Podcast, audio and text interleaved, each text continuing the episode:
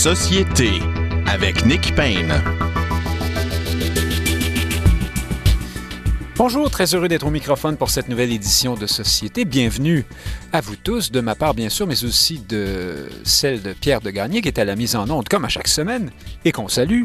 Euh, et euh, donc l'actualité, je le vois à travers la vitre, là, qui, est, qui est surpris d'être salué ainsi en début d'émission. Il faut parfois bousculer les conventions pour rappeler euh, à quel point il est précieux d'avoir de tels collaborateurs. Eh bien, chers auditeurs, dans un instant, nous commentons l'actualité euh, politique, bien sûr. Elle est à nouveau très abondante euh, cette semaine. un peu plus tard à l'émission, avec le sociologue Joseph Yvon Thériault, nous discutons de wokisme. Oui, nous parlons du fameux rapport, enfin le fameux, le rapport Bastarache. Qui a été publié sur la liberté académique à l'Université d'Ottawa, qui est euh, de l'avis de plusieurs, un peu le siège du wokisme au Canada. Alors, on y reviendra euh, tout à l'heure, mais sans plus tarder, je vous présente celles qui vont euh, discuter d'actualité politique avec nous aujourd'hui. J'espère qu'elles sont en forme. Bonjour Frédéric Bérard et Frédéric Lapointe. Salut Nick Payne. Ah, j'entends. Bonjour. Ah, bonjour. Ah oui, c'est bel et bien celleux, mais en fait, c'est ça. Pour ceux qui se demandent quelle sorte de langue je parle, je parle bien sûr le, français inclusif, celleux, yel, euh, qu'est-ce que c'est donc? Déjà Seuse, c'est pas une blague, c'est C-E-U-Z-E-S et tous ces nouveaux pronoms et autres mots qui sont destinés à euh, notamment pouvoir désigner des personnes, par exemple, non-binaires, qui ne s'identifient ni au genre masculin ni féminin ou à quoi que ce soit. Bref, un, genre ou l'autre ou un autre, je ne sais plus. et euh, pourquoi je fais cette cette, cette introduction en forme de boutade, c'est parce que Gros débat euh, cette semaine de l'autre côté de la, du, de, l'Atlantique en France du fait de l'introduction du pronom Yel dans le petit Robert, ou à moins que ce soit désormais la petite Roberte, il faudra, il faudra voir comment les choses vont se développer. Frédéric Lapointe, euh, est-ce que vous trouvez ça, vous aussi, euh, délicat, cette... Alors, j'explique à nos auditeurs un peu avant de vous passer la parole. Le débat qui a lieu là-bas est un peu symbolisé par euh, la, portion du débat qui implique le, Larousse et le Robert. Euh, le Robert étant celui qui dit il faut aller euh, au-devant et proposer les dernières innovations de la langue, et Larousse dit attention, il faut être gardien aussi de la tradition. Donc, c'est un peu la gauche et la droite des dictionnaires qui s'affrontent, et dans ce cas-ci, on reproche euh, au petit Robert d'être allé un peu au-devant, d'avoir un peu outrepassé le principe qui veut qu'un dictionnaire incorpore un mot lorsque celui-ci est, passé dans l'usage, au moins au-delà d'une certaine, d'un certain niveau euh, d'usage, disons. Or, ici, on a plus l'impression que c'est un mot qui témoigne euh, pour l'instant d'un militantisme, mais ce n'est pas encore un mot qui est largement accepté. Qu'est-ce que vous en pensez, Frédéric Lapointe? Ben, tout d'abord, il faut se souvenir que la langue évolue. Euh, il y a une académie française qui euh, est en quelque sorte l'ultime sénat, source de légitimité des changements apportés au vocabulaire, à la syntaxe, enfin, à ce genre, ce genre de choses. Mais la langue évolue et au Québec en particulier, on a voulu euh, introduire dans la langue un certain nombre de termes qui francisent des expressions anglaises. Euh, je pense à courriel par rapport à mail. Donc, il y aura toujours une évolution de la langue et il serait un peu malvenu de notre part de dire que la langue est quelque chose de fixe, qu'on euh, doit absolument attendre euh, l'autorisation euh, du Sénat, qui est l'Académie française, avant de changer nos usages. Et donc, même si je ne suis absolument pas personnellement partisan de l'utilisation de ces pronoms, je ne suis absolument pas scandalisé de voir un dictionnaire prendre des devants. Alors pour vous, c'est un nouveau mot qui, qui, euh, qui, rentre et on en témoigne, même s'il est encore peu utilisé. Euh, euh, il est utile qu'il figure. Alors précisons que c'est le dictionnaire en ligne hein, de, de Robert et non pas la version papier, pas encore. Frédéric Bérard, qu'est-ce que vous pensez de ça, vous? Je savais pas qu'on allait parler de ça aujourd'hui. Vous trouvez ça drôle? oui, ben, ben voilà, j'aime bien vous prendre à vous contre-pied, mais je me disais, ils vont se débrouiller et nous en parler ça fonctionne très bien. Euh, moi, j'aimerais euh, juste souligner la chose suivante. Si on mettait autant de temps et d'énergie euh, à discuter d'enjeux importants, notamment les réchauffements climatiques, peut-être qu'on ne serait pas dans cette situation dans laquelle on se trouve aujourd'hui, où Nick Payne la CIA, la semaine dernière, a vu un de ses rapports être coulé, un rapport destiné au Pentagone, où la CIA elle-même nous dit que c'est pas un repère de woke, la dernière fois que j'ai regardé la CIA, que d'ici 2040, pas en 2040, d'ici 2040, plusieurs guerres climatiques sont à prévoir du fait de l'inaction en matière de réchauffement climatique. Alors voilà ce que j'en pense de cette histoire de pronom. oui, donc c'est vous en pensez vous n'en pensez rien finalement ou vous préférez euh, ne pas répondre? Mais, mais, je vous dis tout de suite on va parler oui, mais. Euh, si, si, je peux me permettre d'établir. Je pensais que vous alliez nous dire que la CIA se, se prononçait sur l'adoption du pronom Yel. J'étais quand même un peu surpris. Hein? Frédéric Lapointe, allez-y. Il y a, un lien. Le, le, petit jeu de, de, se prendre à contre-pied. oui, oui, d'accord. Mais, il, y a, il y a un lien, et pardonnez-moi la voiture qui passe, je suis en direct de, euh, du colloque de l'Institut de la recherche euh, sur le Québec. J'ai dû sortir de la salle. Et donc, il y a un lien entre ce que Frédéric avance et la question des pronoms. Et euh, vous allez peut-être le trouver tiré par les cheveux. Ben, à première vue, oui, mais euh, allez-y. C'est que nous avons de plus en plus de difficultés à sacrifier notre autonomie, notre identité, nos intérêts en fonction d'un impératif supérieur. L'impératif supérieur peut être le code de la langue, mais l'impératif supérieur peut aussi être le changement climatique, la préservation de l'environnement. Et donc, les gens choisissent leur bataille. Il y en a certains qui sont prêts à sacrifier pour l'environnement, puis il y en a d'autres qui sont pas prêts à se soumettre à un code linguistique. Je vous soumets que dans notre monde moderne, où la religion est absente, où l'autorité est contestée de toutes parts, se soumettre est quelque chose de très difficile et il se peut que ça entraîne des conséquences en termes de bien-être ou de survie de la collectivité. Mais j'y tiens à mon YEL quand même, vous, vous me pardonnerez. Euh, inscrivons-le dans un, dans un propos plus large. Depuis quelques semaines au Québec, tout de même, la question de la qualité de la langue est, dans, le débat public. Ces professeurs, notamment de littérature au collégial, se sont prononcés. On les a entendus à Radio-Canada il y a deux semaines nous expliquer que les des, étudiants qui leur arrivent des niveaux euh, inférieurs, si vous voulez, euh, d'enseignement du, primaire, du secondaire, sont, parfois, souvent analphabètes, peinent à saisir des notions comme l'ironie, par exemple, dans un texte, parce qu'ils euh, maîtrisent à ce point mal la langue française. Et au même moment, l'Alliance ou l'Association des professeurs de français, je ne me souviens plus du terme exact, de cet organisme prône euh, l'abolition des règles du touchant le participe passé avec le verbe, euh, le verbe avoir, pour dire ça simplement, les pommes que j'ai mangées, E accent aigu, ES deviendrait les pommes que, que j'ai mangées, E accent aigu, un peu comme si on parlait anglais au fond. Euh, est-ce qu'il n'y a, a, pas quand même euh, des préoccupations euh, à y avoir sur la, sur la qualité de la langue? En tout cas, au Québec, peut-être qu'en France, euh, le débat est complètement superflu sur YEL, mais plus largement ici, tiens, parlons-en du participe passé. Frédéric Bérard, vous, y êtes-vous attaché? Ben, alors, en fait, c'est deux sujets quand même peut-être un peu parallèles, mais nécessairement distincts là, que vous soulevez ici, Nick, à mon sens. Vous avez raison. Oui, oui. Yel, c'est dans la nébuleuse plus large, là, mais ben disons que ça pourrait ajouter une couche de complexité à une langue qu'on maîtrise déjà mal par ailleurs. C'est ce que je voulais mais dire. Le truc de pronom, mais qu'on s'entend bien. Moi, le truc de pronom, je m'en fiche. Puis je veux dire que le petit Robert essaie de s'adapter à une réalité qui existe ou qu'il qui souhaiterait. Bon, euh, franchement, je m'en fous. On a plus urgent à faire, à mon sens. Par contre, mais c'est, attends, je, vous redonne la parole dans une seconde et demie. C'est que c'est pas seulement un mot. Euh, c'est, c'est, l'introduction du genre neutre. Yel, euh, dans le français. c'est, que, vous allez dire quoi? Yel est beau ou Yel est belle? Oui, yel, est bello, euh, biel, bio? Totalement. Ils diront ce qu'ils diront. Ce que j'essaie de vous dire par là, c'est qu'est-ce que c'est calqué sur une réalité qui existe?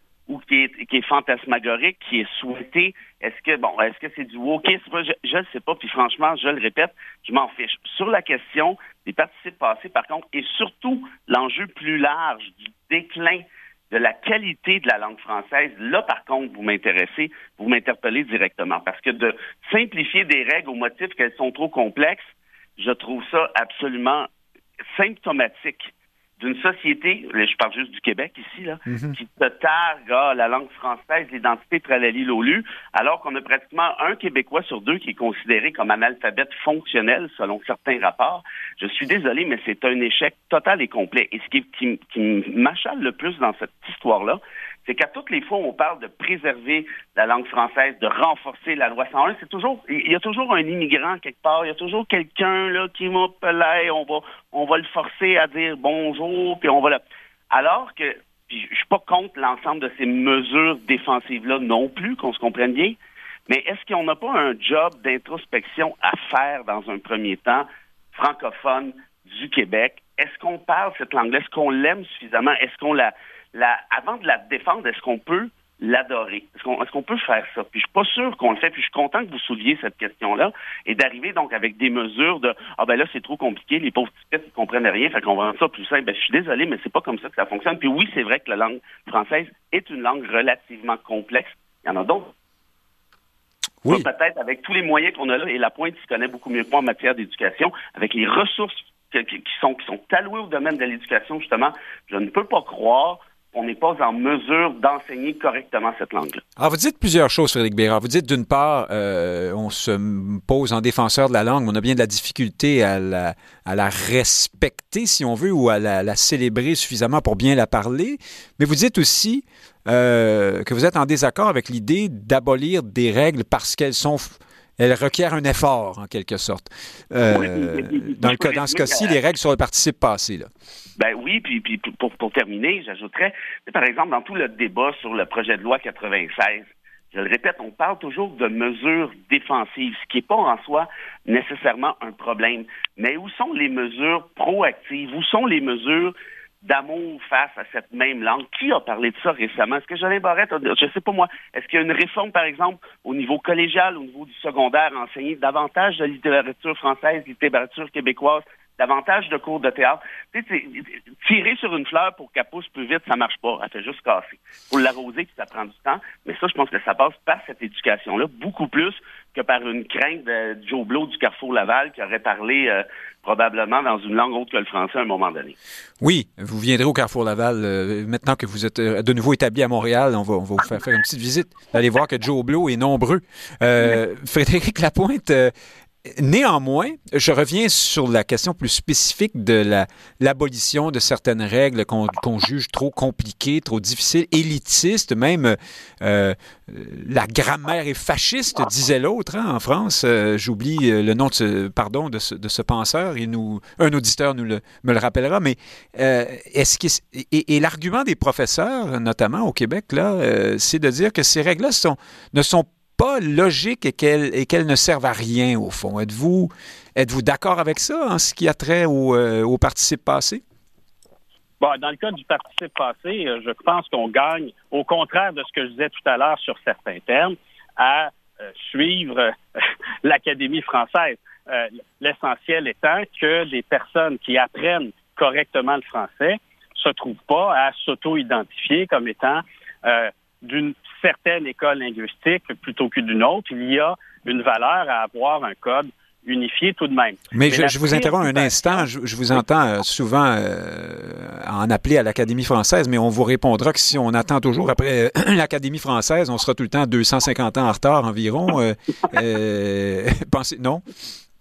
Sur, le, sur l'accord euh, du Parti passé avec avoir, ce ne sera pas un très grand problème d'être 250 ans euh, en retard. Oui, mais là, il semble bien qu'on s'en va vers ça. Hein? Euh, parce qu'on nous dit les, les, les, les, chaises, les chaises que j'ai peintes, voilà comment ça s'accorde. Alors pourquoi devrait-on dire les chaises que j'ai fait peindre, comme s'il y aurait... Voyez-vous ce que, je, ce que je veux dire? On dit que là, il y, a il y a un défaut de logique. Est-ce que c'est un défaut de logique ou au contraire, c'est tout à fait logique?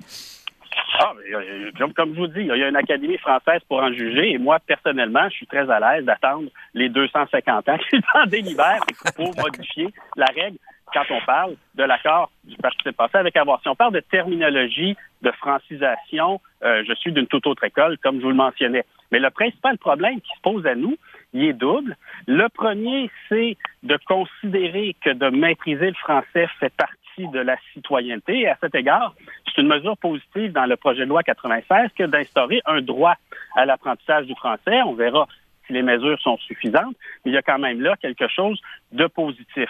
Le deuxième, c'est que les métiers de la langue, hein, on peut penser aux journalistes, on peut penser aux professeurs du secondaire.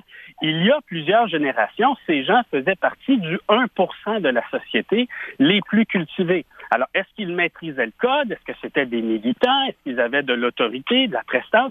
Oui, c'était de réels maîtres. Aujourd'hui, sans rien enlever au journalisme ou à l'éducation, ce ne mhm. sont plus des gens qui sont dans le 1% les plus cultivés de la société. La société a dépassé ces métiers et donc aujourd'hui, la nouvelle élite regarde les journalistes et regarde les professeurs et s'étonne qu'ils fassent des fautes de français une fois de temps en temps au tableau.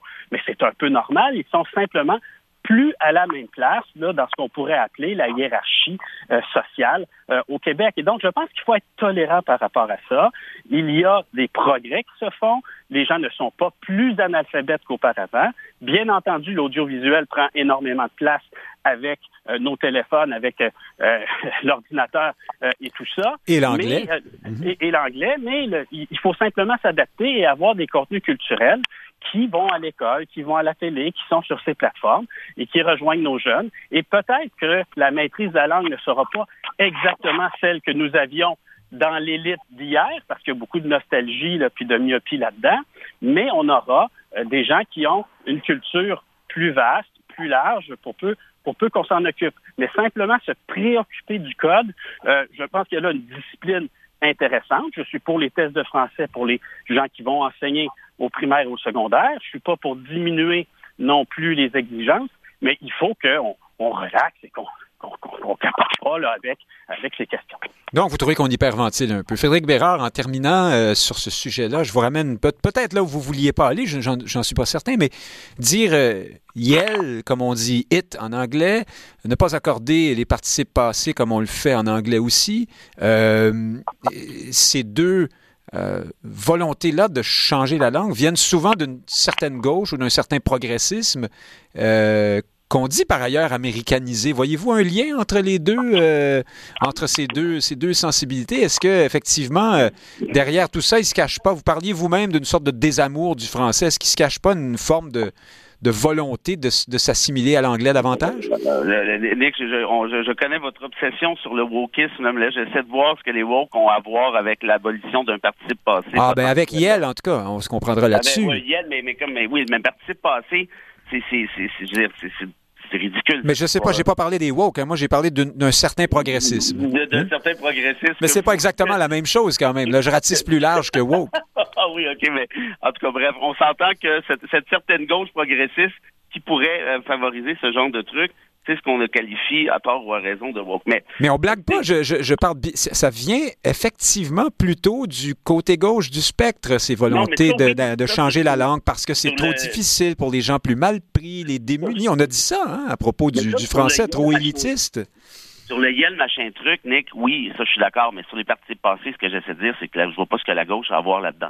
Ben, je, viens de vous le dire, là. C'est parce que ce serait trop, trop élitiste, trop difficile pour les gens plus défavorisés. Euh, c'est un discours qu'on entend beaucoup à, propos de ça. Ah, ouais, écoute, écoutez, là, franchement, euh, je suis un peu dépassé. Là. Est-ce que est-ce que c'est vraiment une gauche qui essaie de, de, simplifier les partis passés ou Bon, allez, oublions la gauche. Est-ce que néanmoins c'est une sorte de d'influence de l'anglais qui nous qui nous touche dans, dans ces dossiers-là ici? Ben, sur la question des partis passés, je dirais que c'est plutôt une, une certaine propension à la paresse, une certaine propension à, à abaisser la barre euh, d'excellence dès qu'il y a une difficulté. Je vois pas ce que l'anglais, je vois pas ce que la gauche, bien franchement, a à voir là-dedans. Je vois plutôt au contraire espèce de, de, paresse collective. Et on voit ça au Québec de manière très fréquente, au-delà des questions de langue. Ah, par exemple, les bulletins, bon, on va s'assurer que tout le monde puisse réussir son année. On va les envoyer en, en, cinquième année, même s'ils sont archi nuls en quatrième. oui, ou on met des dates butoirs pour la vaccination euh, dans le domaine de la ben, santé. Finalement, on les, on les abandonne.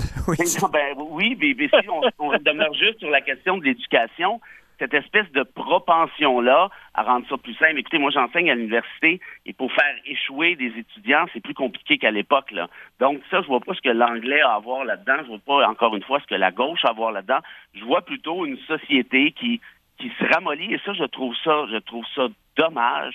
Parce que notamment on vise bas, hein? c'est ça que vous dites au fond. Pardon? On vise bas, on baisse, le, on baisse ben, la barre. Euh, ouais, puis, puis, puis ça sert qui au final, tout ça? Ah, euh, il faut croire que ça sert peut-être ceux qui, justement, vous veulent moins faire d'efforts, mais euh, ce que nous paierons tous pour ça au bout de la ligne, oui. Euh, je profite du, petit mot de la fin, juste pour vous dire que le, le Carrefour Laval, Nick n'est pas un joyau du Québec. Vous pouvez arrêter d'y aller si ça vous fait du mal. Ah non, mais il y a le centre Laval, de l'autre côté de la rue, hein, aussi, qui est, qui est excellent. Mais vous savez quoi?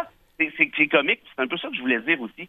C'est que ces gens-là parlent une autre langue que le français lorsqu'ils magasinent chez La Senza. Bien franchement, je m'en fous. Et là, actuellement, là, ce qui arrive, c'est que les gens capotent.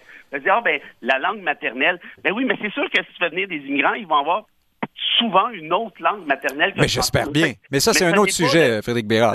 oui, puis non. Ce n'est pas le, parce que là, on ramène ça encore une fois à cette espèce de, de gauche qui en veut, puis de ci, puis de ça. Dans ce cas très précis, ces gens-là parlent un français, puis je sais pour enseigner à plusieurs d'entre eux, parlent un français bien souvent beaucoup plus solide les petits de souche. Je suis désolé. Là, ah non, mais c'est. Oui, oui. Euh, même Robert Liebman parle mieux français que François Legault à certains égards. Je, parle de M. Liebman parce qu'il était dans les médias récemment pour expliquer que le, patron d'Air Canada n'est pas représentatif.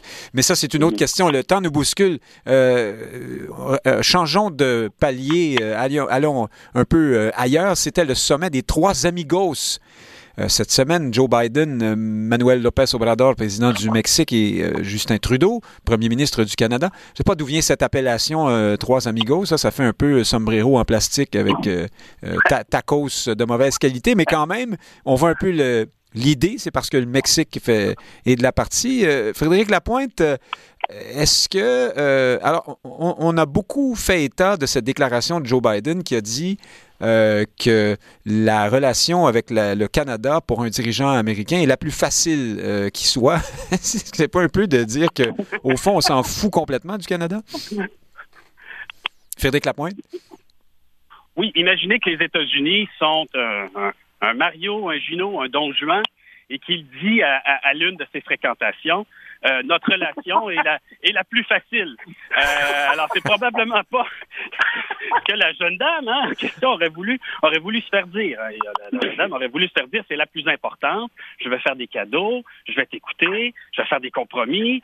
Euh, mais là, elle se fait dire qu'elle est la plus facile. Alors, ça, dit quelque chose de la relation entre, les États-Unis et le Canada. Non, ben écoutez, le Canada avait un objectif très clair à cette conférence, c'est de euh, au moins amener le gouvernement américain à pratiquer un protectionnisme nord-américain plutôt qu'un protectionnisme états-unien, en particulier dans le dossier de la construction de, de voitures électriques. Et euh, les États-Unis, ben, ils n'ont pas, ils ont pas flanché. Alors, en contradiction avec les pactes que nous avons signés, ils vont faire à leur tête jusqu'à ce que dans 25 ans, on gagne une cause devant un tribunal international. Alors, c'est ça, être facile.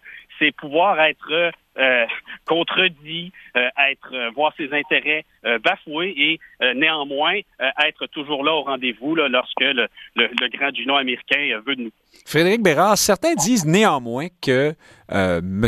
Biden a des impératifs de politique intérieure auxquels il faut urgemment répondre. Ça va pas très bien pour lui, cote de, popularité plutôt basse, ces élections de mi-mandat qui s'en viennent pour lui, qu'il perdra probablement, ou en tout cas, c'est ce qu'on, c'est l'impression que les sondages donnent euh, pour le moment. Et on dit, il faut tout de même distinguer ça et le discours politique qui en découle et la réalité qui est que, euh, au fond, euh, on, est peut-être un peu plus souverain qu'on ne le croit malgré tout. C'est-à-dire que les, les, chaînes de, comment dire, cette, cette industrie-là, par exemple, dans l'automobile, sont beaucoup plus intégrées qu'on veut bien le penser entre les États-Unis et le Canada. Et au fond, on perd peut-être un peu moins qu'on qu'on pourrait le, le croire si on ne se fie qu'au discours de Joe Biden. Qu'est-ce que vous en pensez?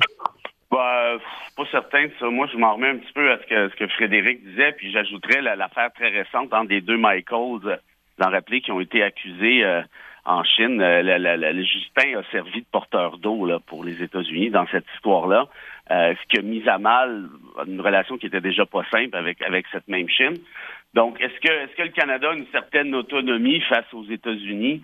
Rappelez-vous, dans le temps de Trump, hein, la négociation in extremis, euh, la renégociation in extremis de l'ANENA, mhm. euh, on était tout content sur la question de l'aluminium, mais il y a plusieurs éléments là-dessus, euh, dans, cette même dans cette même entente que, que nous avons perdu là, collectivement, là, notamment au Québec. ceci dit, est-ce que est-ce qu'on peut vraiment jeter la pierre à Trudeau? Les, États-Unis sont un monstre très clairement, là, souvent dans les dans tous les sens du terme et qu'est-ce que vous voulez faire? Quand même, vous mettez le, point sur la table, ça ne va pas changer grand-chose. Donc, de ce fait-là, est-ce que la relation avec Biden est, nécessairement plus facile qu'avec Trump? En quelque sorte, oui, mais de manière, euh, je dirais, très de, façade, si je peux dire. Euh, parce que quand ça se complique un peu, ben évidemment que les États-Unis vont penser à eux. Et l'espèce de boutade de Biden sur la fille facile, ben en fait, ça, c'est la boutade de la pointe, oui. mais j'adore la boutade en question. Elle, est malheureusement très révélatrice de la situation actuelle, puis c'est assez difficile quand même de nier. Euh, revenons euh, au Québec, puisque Québec solidaire tenait, tiens, en fin de semaine, son, congrès, un congrès tenu à grand euh, renfort de, publicité, de couverture médiatique. les gens de QS se sont, se, sont fait très, très volubiles quant à cet événement et au cours duquel ils présentent leur plateforme électorale pour 2022. Hein, c'est déjà, tout de suite, on est là-dedans. et également, on laisse entendre qu'on pourrait euh, revoir ses positions euh, à nouveau, notamment sur la question de la, laïcité. Euh, plus largement, Frédéric Lapointe, qu'est-ce que ça vous dit?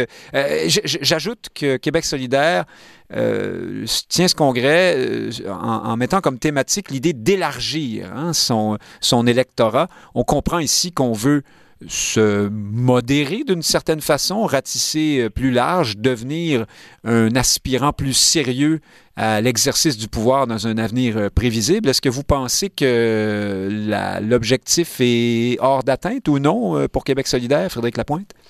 Ah, c'est un objectif qui sera presque aussi difficile que celui de Dominique Anglade avec son virage nationaliste. on comprend que Québec solidaire va aborder des thèmes de façon plus concrète. Hein. Lorsqu'on va parler euh, d'environnement, on va parler de l'interdiction des VUS.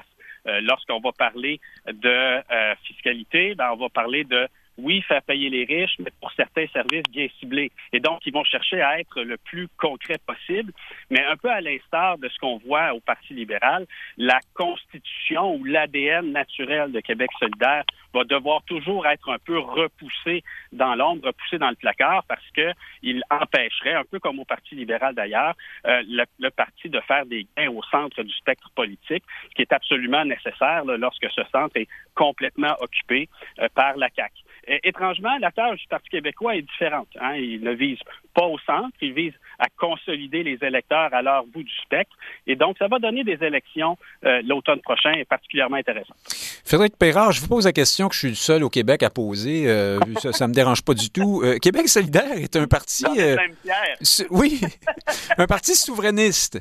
J'ai fait le tour là, de, des, publications du parti à, l'approche de ce congrès. Je suis allé voir les, les, publications dans les médias aussi, les articles, les entrevues.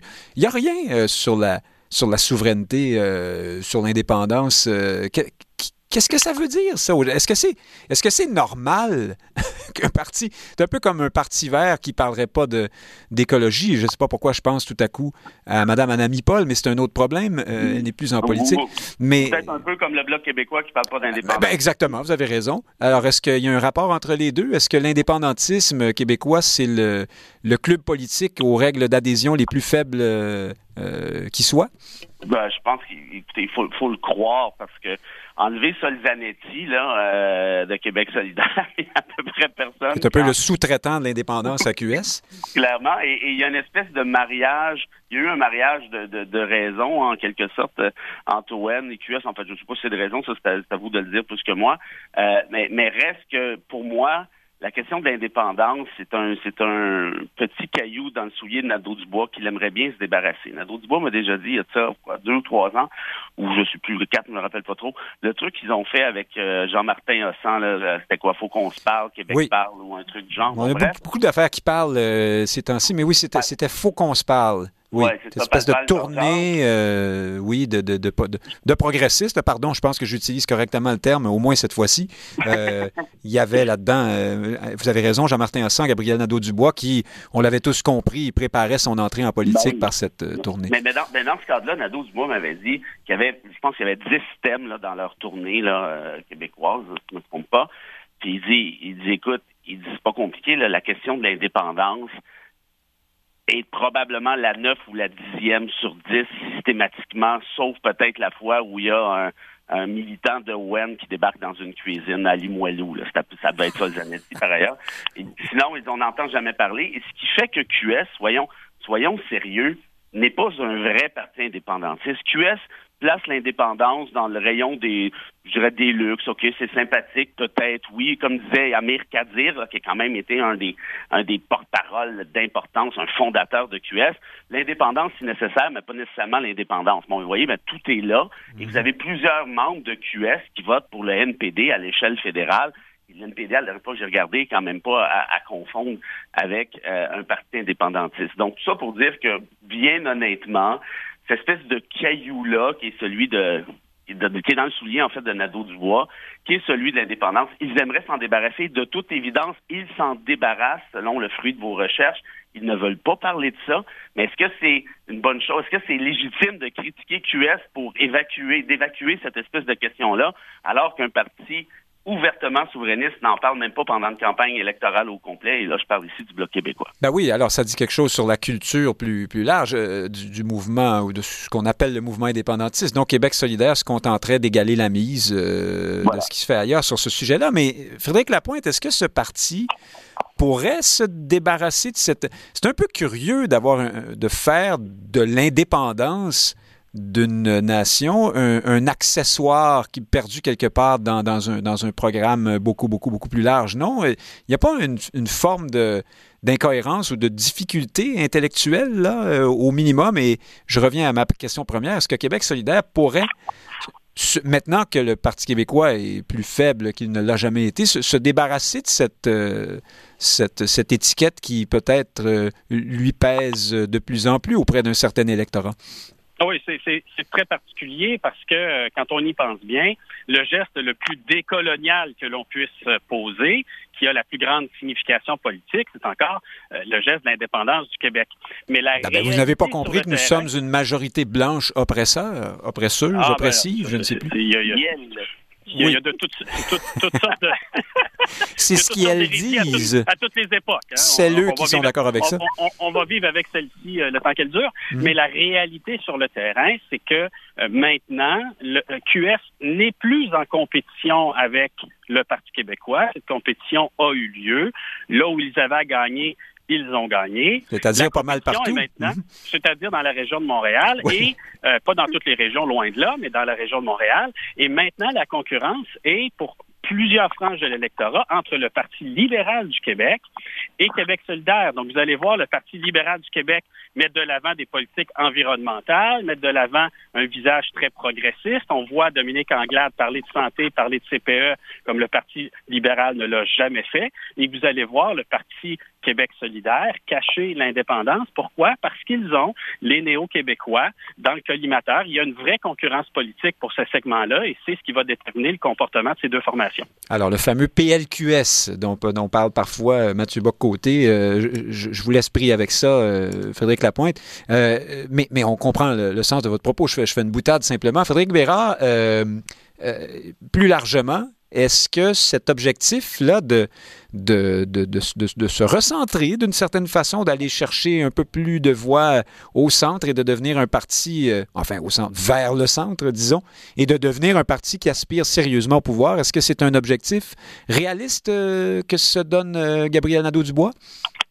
Ben, pour 2022, non. Hein. ça va être le, rouleau compresseur de la CAC qui, va tapisser le Québec, incluant certains comtés à Montréal. Par contre, pour 2026 et surtout 2030, je sais qu'on commence, ça commence à être loin. Ben ça, c'est quand euh, Safia Nolin va être devenue chef du parti ou euh, Catherine Dorion. Vous êtes d'une mauvaise foi. non, non, mais il y aura eu une relève, j'imagine, en 2030, si Gabriel Nadeau-Dubois est encore là. Euh, enfin, on ne sait jamais. C'est quand même très drôle, mais euh, par contre, moi, ce que je suis en train de me poser comme question, c'est la marque de commerce libérale, donc du PLQ qui est préservée dans la plupart des comtés anglo quand même, mais elle est tellement abîmée chez les francophones euh, que c'est à se demander si l'option de rechange à la CAC, si l'alternative à la CAC ne sera pas justement éventuellement Québec solidaire, pas demain matin. Mais regardez par exemple... Pour peu qu'on se recentre un peu, c'est ça. Là. Oui, mais tout, évidemment, est là. mais ça là-dessus, Nadeau-Dubois, c'est le meilleur pour ce genre de, de, de boulot-là. Manon Massé est vu à, être associé à une gauche peut-être un peu trop radicale, mais Nadeau Dubois, c'est un fin finot qui est capable de ramener ça vers un certain sens. Il ne faut pas oublier que la politique québécoise, de toute façon, mais à l'échelle fédérale aussi, tout se passe à peu près au centre versus par exemple en Europe. Donc, euh, être au centre ici, là, ça ne veut pas dire grand-chose, bien franchement. Tous les partis le sont quand même un peu. Or, Nadeau-Dubois, qui gagne en maturité, qui gagne avec une en, sagesse en quelque sorte, qui va qui va éviter les pépins. C'est un calculateur. Je vous le dis, c'est un petit brillant.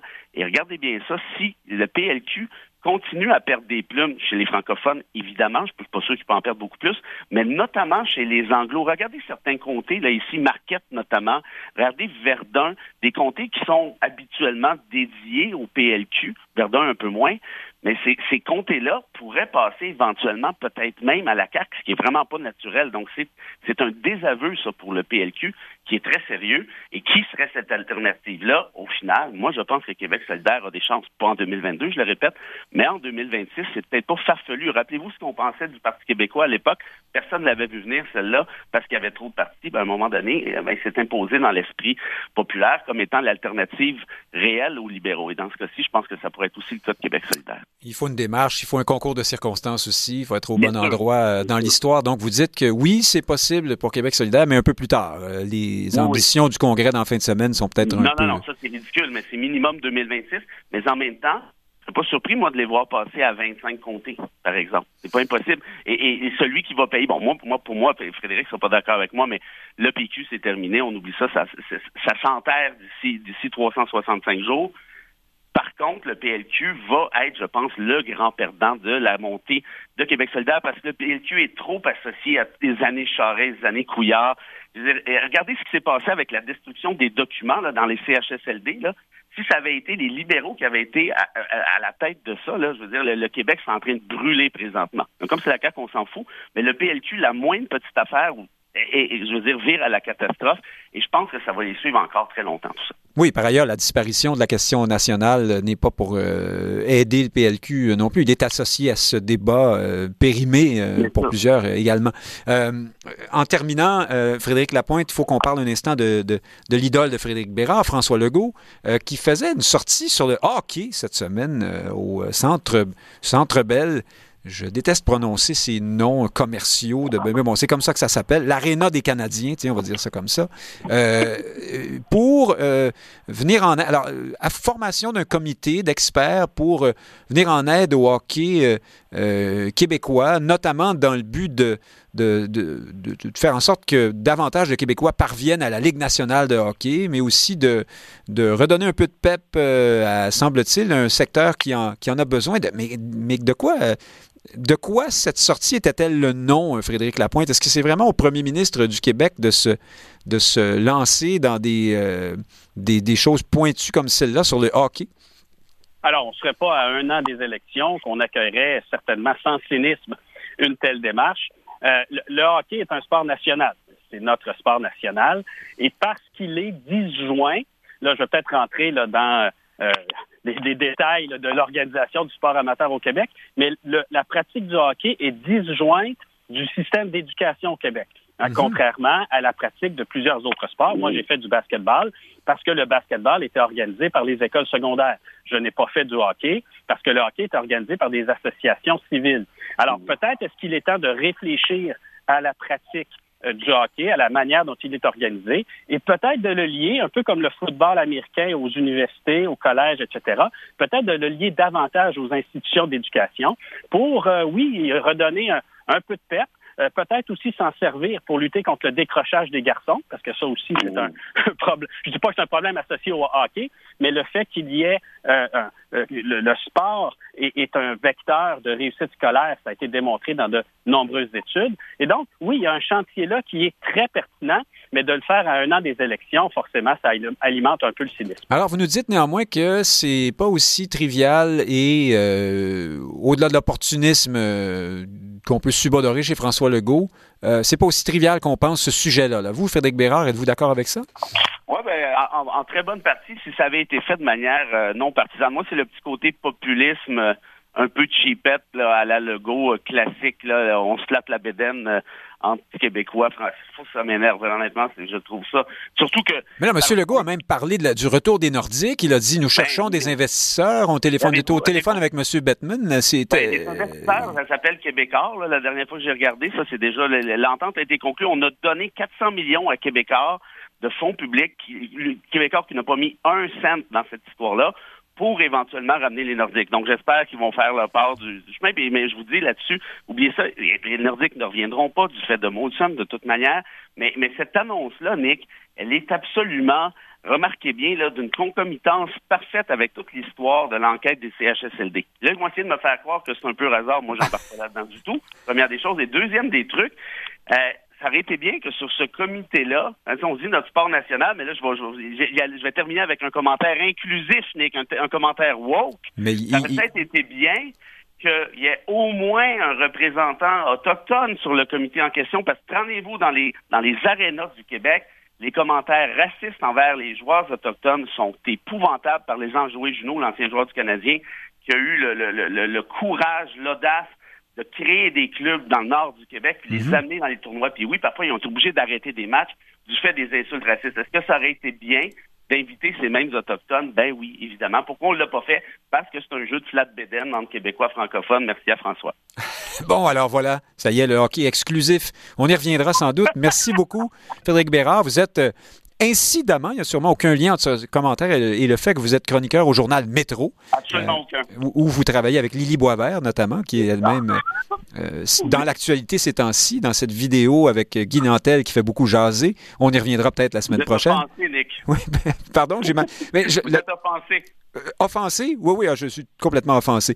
Euh, Frédéric Lapointe, vous êtes euh, présentement au colloque. Alors, Guillaume Rousseau nous en avait parlé la semaine dernière. C'est un colloque sur le nationalisme organisé par l'Institut de recherche sur le Québec. C'est bien ça qui a lieu où, au juste? C'est bien ça. C'est à la grande bibliothèque métro berry en ce moment. Ah, voilà. Alors, des allocutions, de la réflexion, des ateliers. il y a encore de la place? Oui, oui, tout à fait. Euh, on peut présenter, ça se termine à 4 heures cet après-midi. Alors, on ira. Euh, au plaisir. Merci à vous deux. Au plaisir. Dans un instant, chers auditeurs, euh, Joseph Yvon Thériault est avec nous. À tout de suite.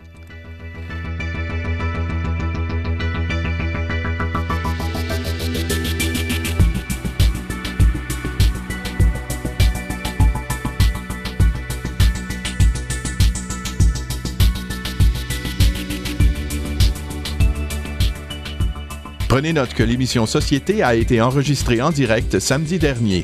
Elle vous est présentée ce matin en rediffusion. Pour l'écouter en direct, synchronisez Radio VM le samedi à midi.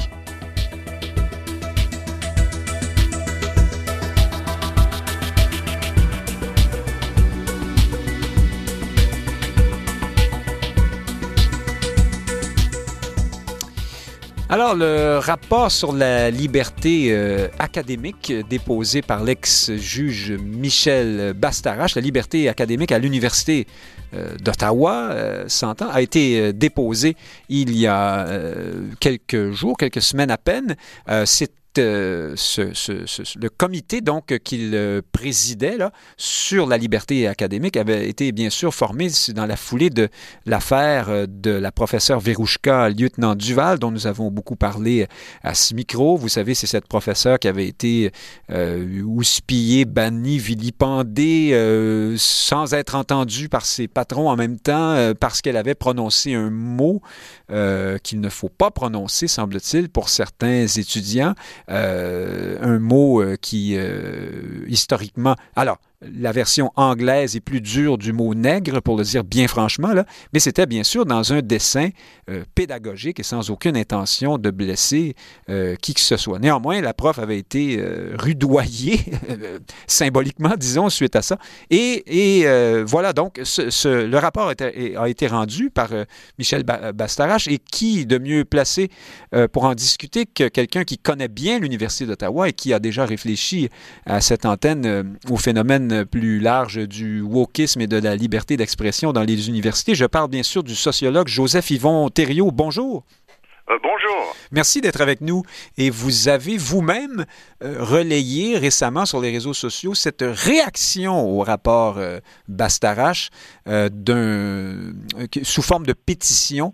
Cette réaction donc d'un certain nombre là, d'enseignants, de, professeurs de l'Université d'Ottawa en disant que c'était, alors je ne me souviens plus de vos mots, je vais vous laisser la qualifier vous-même, mais qu'est-ce que... C'est une anthologie woke, dans le sens que c'est une lettre euh, pour demander une pétition qui réfute euh, les, les, conclusions. les conclusions du rapport euh, Bastarache et qui émanent quand même du, des professeurs qui sont associés à, à l'Institut d'études féministes de l'Université d'Ottawa, donc qui, qui, qui, parlent au nom d'une certaine autorité de, de, à, l'intérieur de la boîte, donc qui, qui, qui, qui réfute l'idée du l'idée centrale du rapport. Hein. Il, faut, il faut voir que euh, on a demandé à un ancien juge de la Cour suprême, et on n'est pas surpris que le rapport est, est, écrit comme un jugement de la Cour suprême, un peu, dans le sens qu'il est essentiellement juridique et, et insiste énormément euh, sur le fait que euh, de, sorte de primauté de la liberté académique euh, et de la liberté d'expression, même s'il fait une distinction entre les deux dans, dans, dans les universités. Et donc, à ce, à ce titre-là, il est une euh, euh, il est une critique de la première réaction euh, du, euh, du recteur de l'université qui est hein, les, la condamnation du geste de, de, de, de, de, Madame Duval avait été fait au nom qui avait des limites à la liberté d'expression dans les universités, des limites à la liberté et que ces limites-là euh, avaient été dépassées.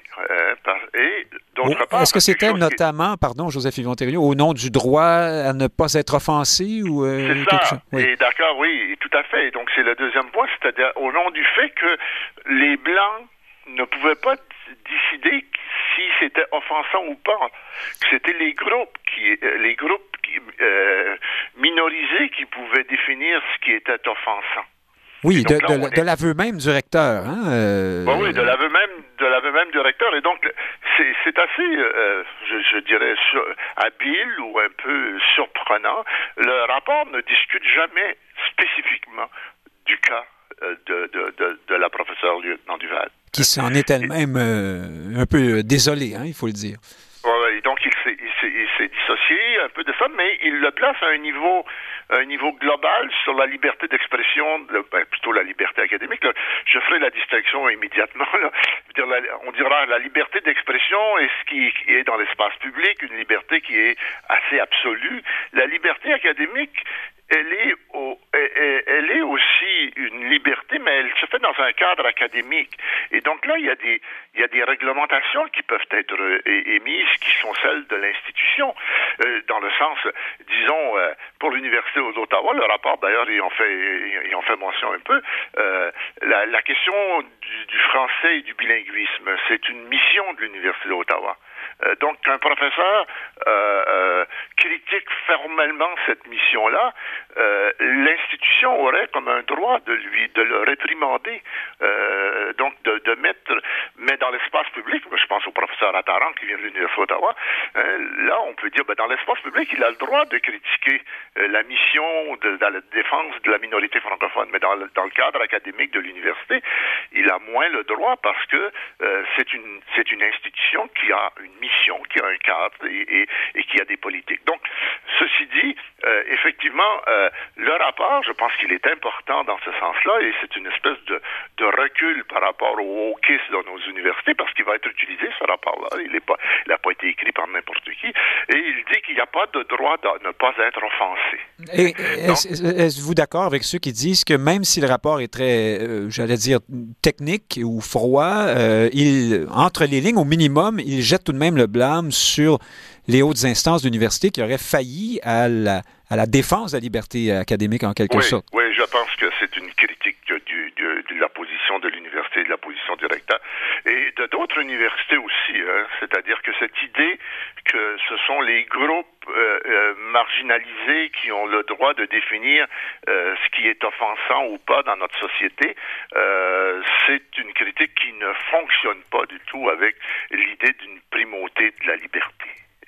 Et donc, ce rapport-là, donc il, il le met, il, se place très haut à ce niveau-là. Et là, donc, euh, et, mais il fait une critique directe euh, à, cette position du recteur. C'est assez surprenant comment le recteur euh, dit, bah moi je suis d'accord avec le rapport. donc, c'est, dire, ah, mais il a même célébré, hein. Il avait l'air de dire qu'il avait toujours attendu ce résultat. Je sais pas comment on dirait ça en, danse classique, mais c'est, quelque chose qui revire sur lui-même. je veux dire, d'une rapidité incroyable. on, pense au salto arrière, mais je pense que c'est un patinage artistique, oui. Donc, euh, non, ça, effectivement.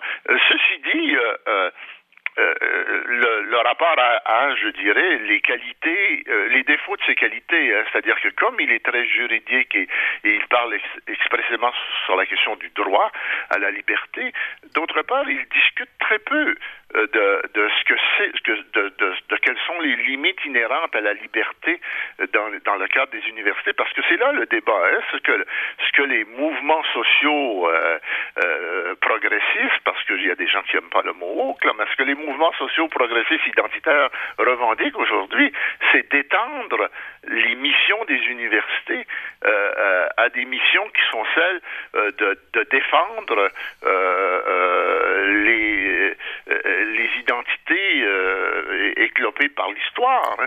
et donc d'avoir des politiques euh, de, de quotas, d'avoir des politiques euh, mais de censure de, protection, de protection de ces minorités-là, et donc et, et, donc d'inciter les gens presque à dire euh, ne permettez pas qu'on vous offense dans les classes, parce que les classes doivent être des, comme on dit, des safe space où on discute de façon très générale. Et donc cet extant, c'est la culture. Donc il parle peu de ça, de cette culture euh, qui est en train de se généraliser, où tout devient euh, euh, euh, propos qui peut être préjudiciable et qui peut être dit être contre, la, contre tel groupe ou tel groupe. Alors diriez-vous que de... une espèce d'expansion des d'extension des propos haineux. Hein, la, la, loi actuellement, elle, elle dit un, même en liberté d'expression ou en liberté académique, on n'a pas le droit de, de, de, de, traiter des gens de façon euh, péjorative, haineuse, etc., alors déprimant. Euh, mais euh, l'enjeu, c'est la, c'est où, où est cette distinction-là? Où est la ligne passe? Hein? Si je si j'emploie le mot nègre, est-ce que dans un cadre qui n'est pas péjoratif, est-ce que quelqu'un peut dire ben ça fait rien, vous êtes vous êtes péjoratif et vous êtes haineux à mon égard? Ce sont les euh, prétentions, en tout cas, de ceux qui, qui, qui, Donc, qui le, sont le pour. rapport semble dire, euh, bon, sur cette question-là, il, il, il, ne répond même pas à cette question-là, mais il dit, non, il y a, euh, la, la, liberté académique doit, prim, euh, doit, doit, doit primer, mais je pense pas que, ça, que, c'est une politique quand même qui est mise dans le rapport, dans le sens que on ne sait pas, euh, les universités vont être continuellement prises. Hein. On parlait tout à l'heure du, débat, hein, le, euh, la pétition que le groupe euh, de, l'Institut féministe a lancée. Il y a un autre groupe de professeurs à l'Université d'Ottawa qui ont demandé des excuses suite au rapport au, au, recteur par rapport au professeur du Val. Donc, c'est-à-dire que on, on, reste quand même euh, à, dire oui, tout le monde va dire on est pour la liberté académique. La liberté académique, comme n'importe quelle liberté, elle a des contraintes. Mhm. et, euh, c'est et, où situer la ligne de ces contraintes-là. Et ça, c'est un geste politique, c'est un geste de culture politique dans nos, dans nos institutions. Et actuellement, euh, le, le, la tendance est à restreindre cette, cette liberté-là vers plus de contraintes par des comités euh, d'équité, par des comités d'éthique, par un ensemble de comités qui, qui, qui, interviennent puis qui disent vous n'avez vous n'auriez pas le droit de dire ça. Euh, bon, oui, la, liberté d'expression, oui, mais hein, c'est euh, c'est un peu ça. Euh, alors, diriez-vous que parce que le rapport d'Astarache euh, ne traite pas directement de cette question, par, aussi parce qu'il n'aborde pas spécifiquement le cas de Verouchka, lieutenant Duval, diriez-vous que pour ces raisons-là, il, il passe un peu à côté de l'essentiel? Ben, il, il, il je, je, je, reviens toujours sur une formule que j'ai en disant le, le, le, hein, le droit n'est pas une politique. Hein, et le rapport, ben, il passe pas totalement à l'essentiel parce qu'il fallait, je pense, euh, euh, insister aujourd'hui dans nos universités sur l'idée qu'il y avait une liberté académique qui est, qui est la, la fonction première de l'université, dans le sens que le débat est le lieu par excellence à, l'université. C'est, c'est ça l'université, c'est ça, c'est, c'est, le cadre de l'université, c'est la liberté. Mais euh, après coup, euh, je pense qu'il sera de peu d'utilité euh, dans les dans les universités parce que il ne touche pas les débats politiques qui ont lieu dans les universités aujourd'hui. C'est peut-être pour ça qu'il fait bien l'affaire du recteur Frémont. C'est une autre question. Mais il, nous reste à peine. Il, mais il reste à voir à trancher entre ceux qui aujourd'hui à l'université d'Ottawa disent écoutez, monsieur le recteur, vous êtes allé trop loin, et ceux qui disent non, vous n'êtes pas allé assez loin, monsieur le recteur, parce que euh, maintenant c'est les blancs qui disent qu'ils ont peur. Et, c'est tout à fait absurde parce que c'est un groupe majoritaire et on ne doit pas. Euh, vous devez revenir sur, sur votre première affirmation que les, les, les, les blancs n'ont pas à définir ce qui est euh, dommageable ou ce qui est un, un propos haineux dans, une, dans, dans, dans un groupe. Il nous reste moins de deux minutes, Joseph Yvon Thériault. Vous parlons un instant de cette euh, pétition en réaction au rapport. Vous avez dit qu'elle coche toutes les cases du, je vous paraphrase, du, d'un, wokisme euh, aigu. Parfait. de, quelle façon? Euh, oui. Comment? pourquoi? c'est-à-dire qu'elle, met l'enjeu sur le fait que l'université, actuellement, c'est le lieu d'un débat entre les Blancs et les minorités racialisées. Et elle insiste là-dessus, là, en disant que, euh, que et donc elle, elle, serait formatée et fonctionnerait dans ce dans ces paramètres. et, et, que tout, tout ce, ce, débat racialisé serait euh, euh, serait à, à, condamner et que donc que tout euh, tout discours ou toute parole émanant de la majorité blanche est une parole colonialiste. Donc, discrédité. ça m'apparaît, ça m'apparaît gros comme affirmation dans le sens que c'est pas comme ça que ça se passe dans les universités. Je veux dire, on peut, on peut, on peut dire qu'il y a, il y a un danger de la liberté académique dans les, universités. Ça veut dire qu'il y a une tendance, mais que tous les professeurs qui ont enseigné à l'université savent que, euh, que, les débats dans leurs cours ne sont pas fondés sur la racialisation euh, de façon généralisée. Là. C'est, une exagération euh, euh, presque caricaturale d'une position politique. Et c'est, surprenant que ça vienne d'universitaires. Hein, et même, je veux dire, il y a il y avait quelque chose de paradoxal parce qu'on a utilisé le langage inclusif, hein, ce qui fait qu'on a féminisé en français, ce, texte a dû être écrit en anglais d'ailleurs, euh, on a féminisé en français. Pas très bien écrit par ailleurs. Hein, ouais. et quand on le lit, on a toujours l'impression que c'est les femmes blanches hein, qui sont euh, qui sont surtout euh, pénalisantes ou, ou, indiquées du doigt dans ce document. C'est là parce qu'on dit toujours les quand on lit rapidement, on dit les enseignantes blanches. Ça voulait dire les enseignants Oui, c'est vrai. Hein? Ben, ben tant mieux. Ben, voyez pour une fois. Bon, ben écoutez, c'est tout le temps qu'on a, Joseph Yvon Thériault, sociologue. on, rend, visible la femme blanche, mais pour des motifs qui sont des motifs de domination. Pour des mauvaises raisons. Sociologue et auteur. Merci beaucoup, Joseph Yvon Thériault. À une prochaine. D'accord, merci. Au revoir. Chers auditeurs, Nick Payne qui vous dit merci d'avoir été à l'écoute. Euh, Pierre de Gagné était à la mise en onde, comme d'habitude aujourd'hui, et euh, à la semaine prochaine.